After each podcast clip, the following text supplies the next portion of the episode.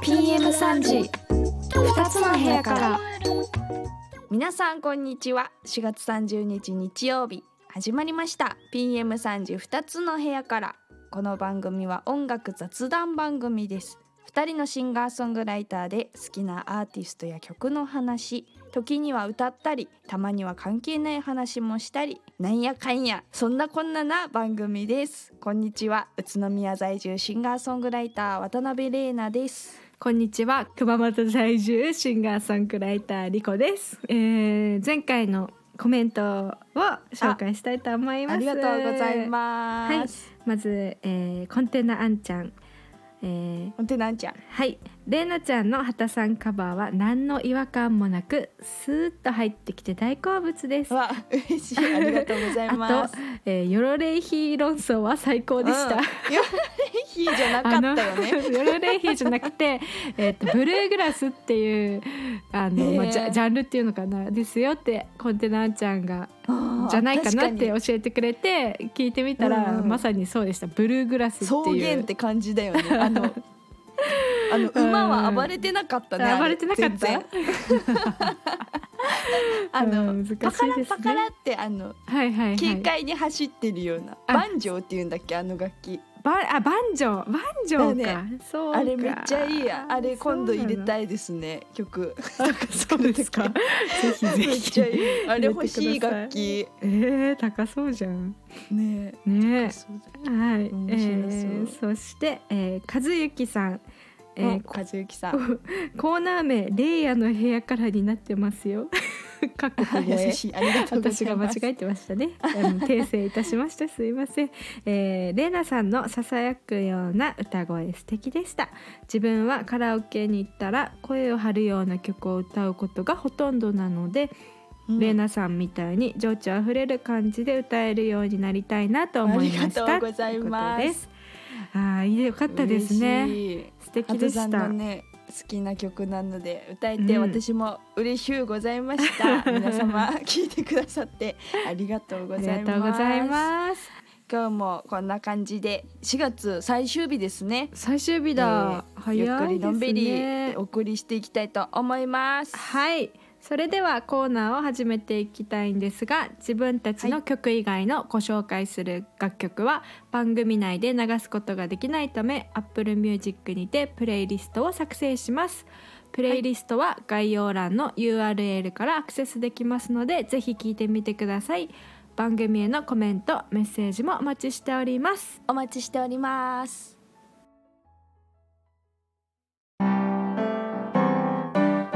手にプレゼンターズ。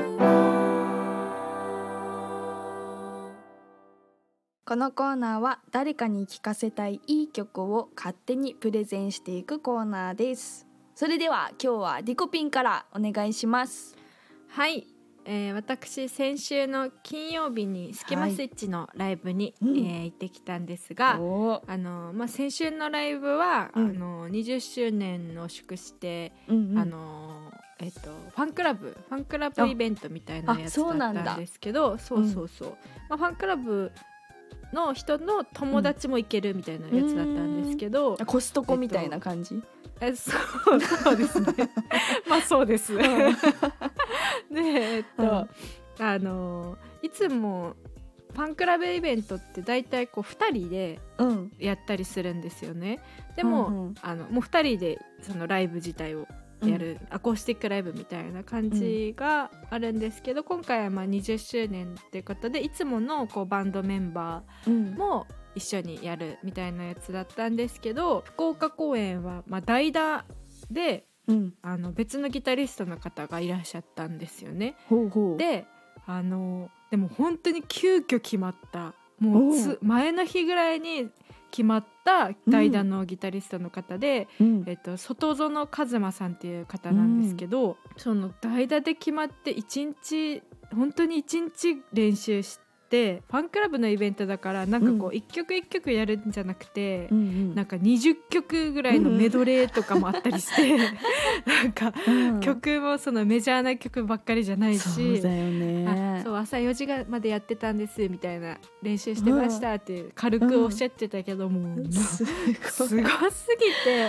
もうそれが一番印象的だったぐらい印象的だったんですけど、はい。なのでせっかくなんで外園和馬さんが参加してる楽曲、外園さん自体はこうあのバンドとかで活動されてるというよりはうん。あの、まあ、サポートミュージシャンが結構メインで、えっと、その中でブルーペッパーズという2人の,、あの男性ユニットがあるんですけど、その方たちの、えっとうん。レコーディングに参加をされていてその曲をご紹介したいんですがブルーペッパーズが、えっと、慶応大学で出会った2人という、まあ、うん。秀才のお二人なんですけど、うんうん。あの年齢でいうと私と同い年の方と。えっと、30, 30歳ぐらいか31か30ぐらいの方のユニットなんですけど、曲がすごいなんか80年代みたいな、へえあの曲。なんかね、うんうん。達郎山下達郎さんみたいなな曲であのちょっとびっくりしたんですよ。なんかそれがすごいおしゃれへでえ。シティ・ポップとか流行ってるけど、うんうん。そんな感じもするしでも、うんうん。その流行ってるからやってる感じじゃないというか、うんなんていう好きなんだろうね。そうそう本当にその時の曲を聴いてるような感じです。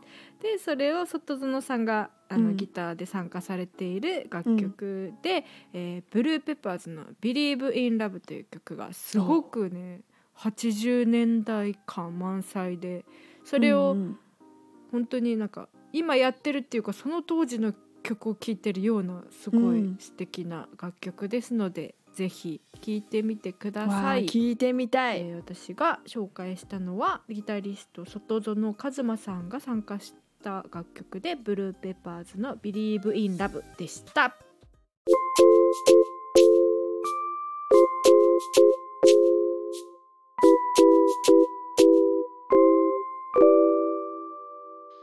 時2つの部屋から。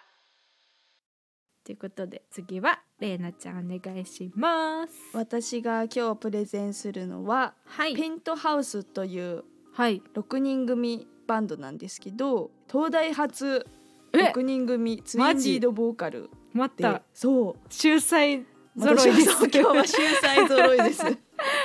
なんか東大の、はい。えー、とサークルで一緒だった人たちうんうん。が、あの集まってバンドを組んでやってるシティソウルバンドっていうおしゃれそう。感じで名付けて、うん。自分たちで名付けてその感じで音楽をやってるバンドなんですけども、えっとですねすごいんですよ。メンバーもなんか、メインボーカルうん。のが2人いらっしゃって波岡さんっていう男性ボーカルの方はもともとなんかパンクロックをパンクバンドうん。をして、アメリカツアーとかもするぐらいのえー。パンクロックをしてた方がいたり、うん。あとはもうポップに精通したなんか宇多田ヒカルが好きとか愛子が好きドリカムが好きっていうメンバーもいるへしーあとはピアノの方が、うん。あの隅野さんほあのピアニストの方うほう。あのフジロックとかも出てたんだけどもうバリバリのもうショパンコンクールとかも出るぐらいの。そういうクラシックそうもうそうクラシッへクに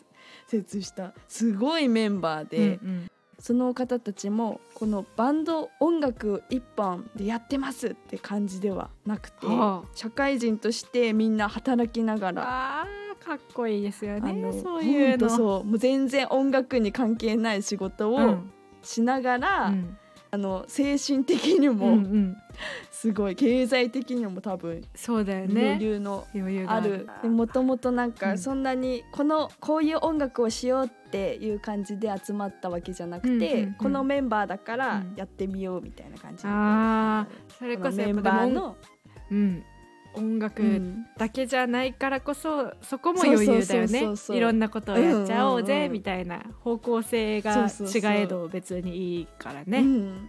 ななんかおのおの違う畑で育ってるからそれをなんか集めて、相乗効果でバンドやっていこう、はあ。じゃあなんかおしゃれなやつやってみる？みたいな感じで 今はいやってるみたい。かっこいいすごいなんかあのライブとかもうんうんすごくなんだろう楽しい和気あいあいとした感じなので、はいぜひぜひ皆様チェックしてみてください。今日私がプレゼンしたのはペイントハウスの「Change the World」という曲でした。はい以上勝手にプレゼンターズのコーナーでした。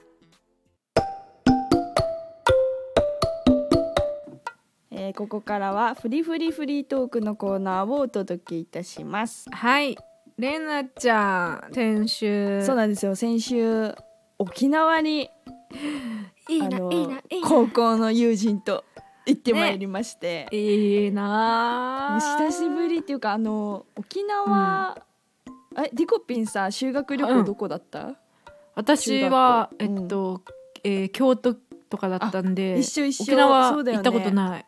なんか大体九州のさあの中学校のうん。修学旅行って沖縄行くかそのそうだよね。京都方面行くかで分かれどるっちかだもんね。私たちも京都方面だったから沖縄って行ったことなくて、うんうん。で大学生の時に一回あったかなお友達と女子旅して。で今回も女子旅をしてきたんですけども。ダイビングしました。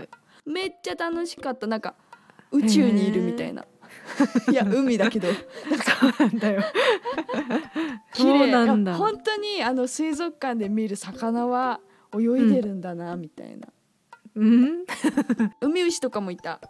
海牛海牛ってなんだっけ、なんか海牛こう角があるちっちゃいやつ。えあのあれは？むにゅむにゅしてあこれね。わかる？はいはいはいはいはいうわむにゅむにゅしてる。ねそう可愛かった。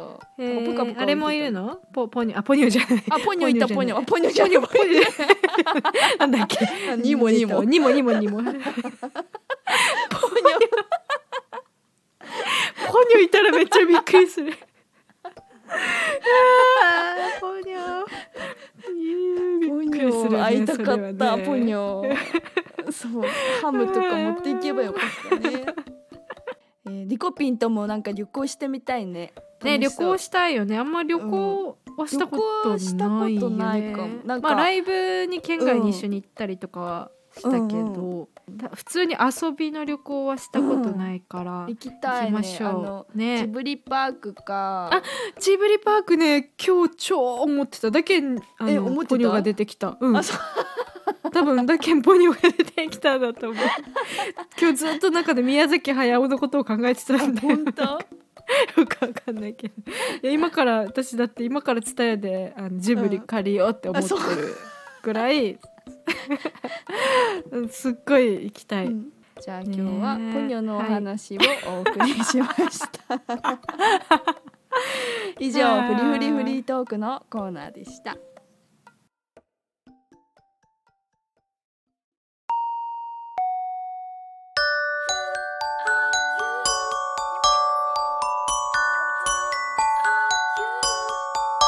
誰かの部屋から。このコーナーは5週目の特別コーナーとしてうん。誰かに音楽の話を伺うコーナーです。はい。ということでゲストをお迎えしてお送りするコーナーとなっております、はい。今回はですねえのえのって あの 私リコのゆかりのある方に、えっと、一応テーマとして「裏青春の2曲」というテーマをでお話を聞いております。わそれではどうぞ。えー今日は5週目ということで、えー特別コーナー「誰かの部屋から」というコーナーをお送りしますが、えー本日1回目は私リコのゆかりのあるとてもゆかりのある方にお話を伺います。えー自己紹介をお願いいたします。はい。リコちゃんの義理の兄の大西光太です。はいよろしくお願いしよろます。しくお願いします。えーはいさんはあのまあ私の姉と結婚しても7年目ぐらいぐらい？ね。で、はいということでもう出会ってから10年以上多分経ちますが本当に音楽が好きで音楽が詳しくてご自身は音楽をされているわけでもなく 私の姉も音楽をしていないというところなんですけど本当にすごい詳しいんですがうん。今日は一応テーマを持って選曲をしてもらったんですけど裏青春の2曲として、えーまあ高校大学、まあ、中学とかでもいいんですがあの、まあ、流行った曲っていうのはあると思うけどそうじゃなくてこうたさんが個人的に好きだったとかまあうん。自分の中ですごい思い入れのある2曲を聴きたいと思います、じゃあ1曲目なんでしょう？はい。これすっごい悩んだんですけどはい。あえてあえてあの1曲目ははい。あのドメジャーどころでえおうあのミスチルの「イノセントワールド。メジャーだった。ド」ドメジャー。まあ、ただコウさんは、はい。なんかいくつかっていうのをじゃあ皆さんに。ああそうですね。えー今今年で34になるのでおー。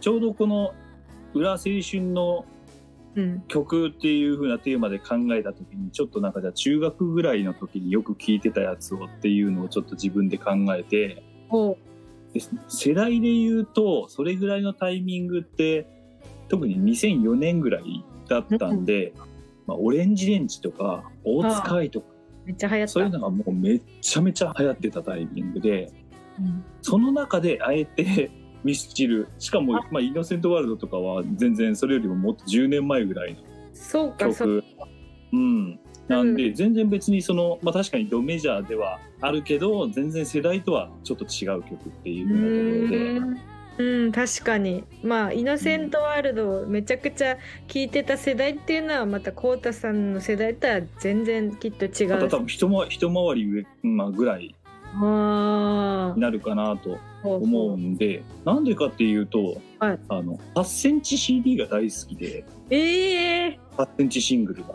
ほうほうほ当時その中学生ぐらいでじゃあ音楽聴こうかってなった時にう。うん。新品を買ったりするのはなかなか小遣いの中でやりくりするのは難しいんでうんうん。じゃあレンタルかっていうところもあったけどうん。レンタルよりも実は近所に漫画倉庫って言ってあまあ、熊本でいうグルグルソーみたいな。中古屋さんがあってそこで8センチシングルが1枚10円とかで。え、10円？10円。本当に。こんな安いの？本当に10円。投げ売りで。えとかで売ってたんでそれだったらもう100枚買っても1000円とか。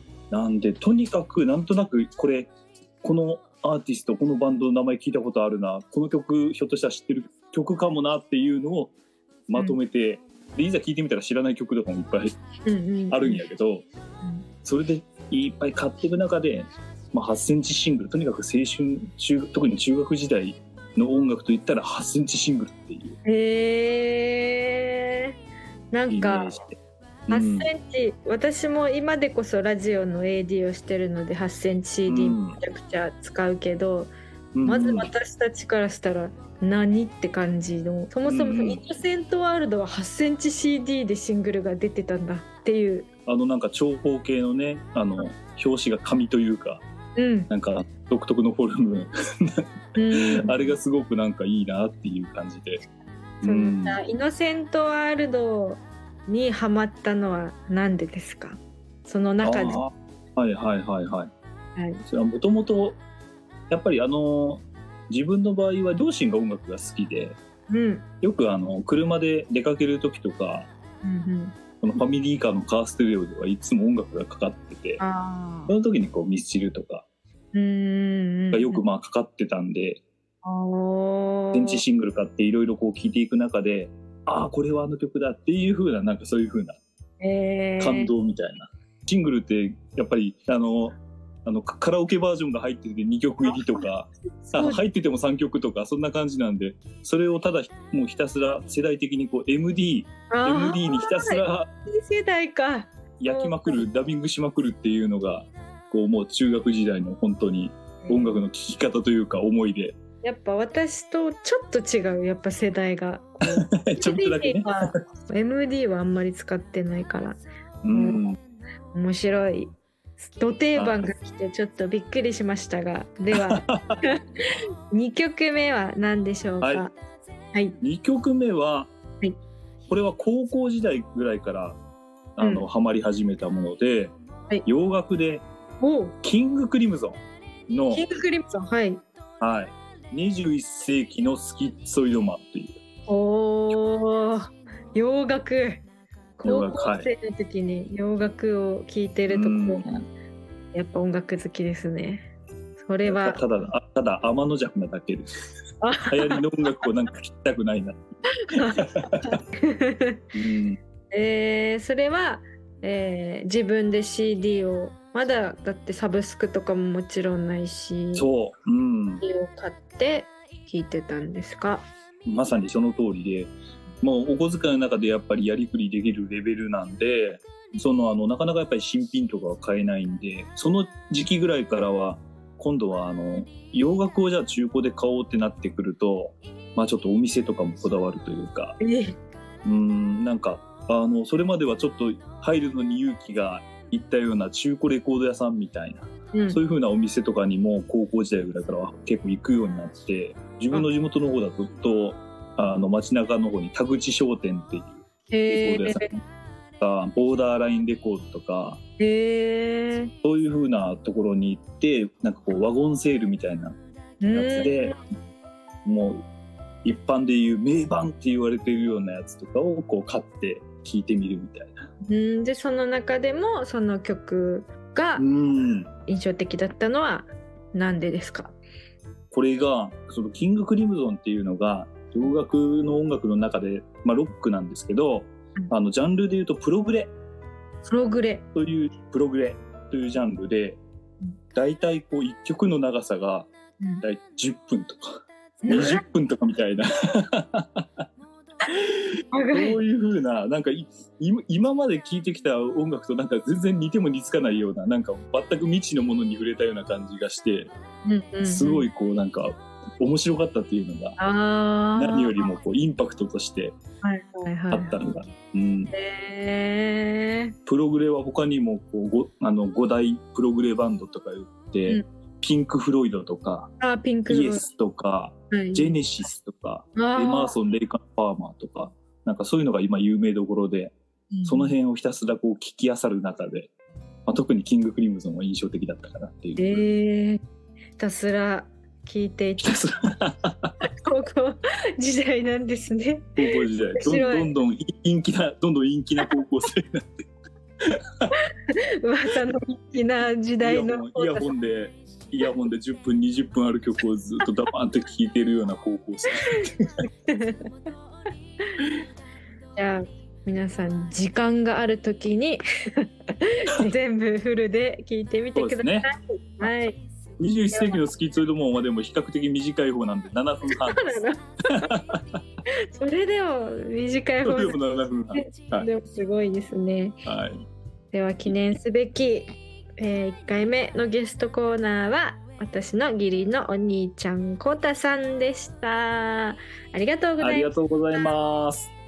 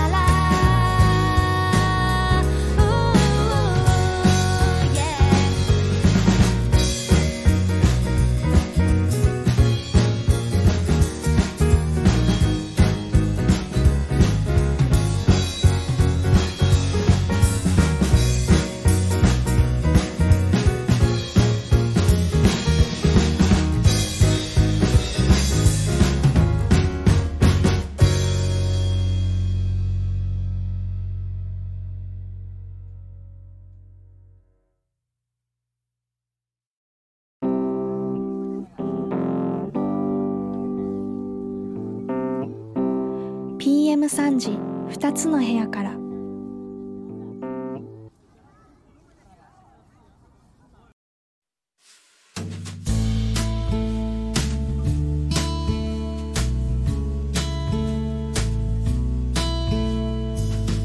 はバイバイの時間です、はい。えー来週は曲の細道というコーナーをお送りします。はい。またリスナープレゼンあなたの部屋からも募集中です。はい。では来週も2つの部屋からお届けします。お相手は宇都宮在住シンガーソングライター渡辺玲奈と熊本在住シンガーソングライターリコでした。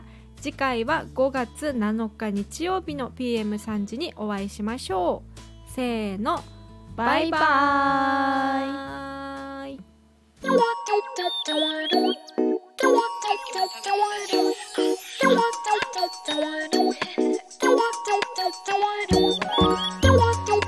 3時二つの部屋から。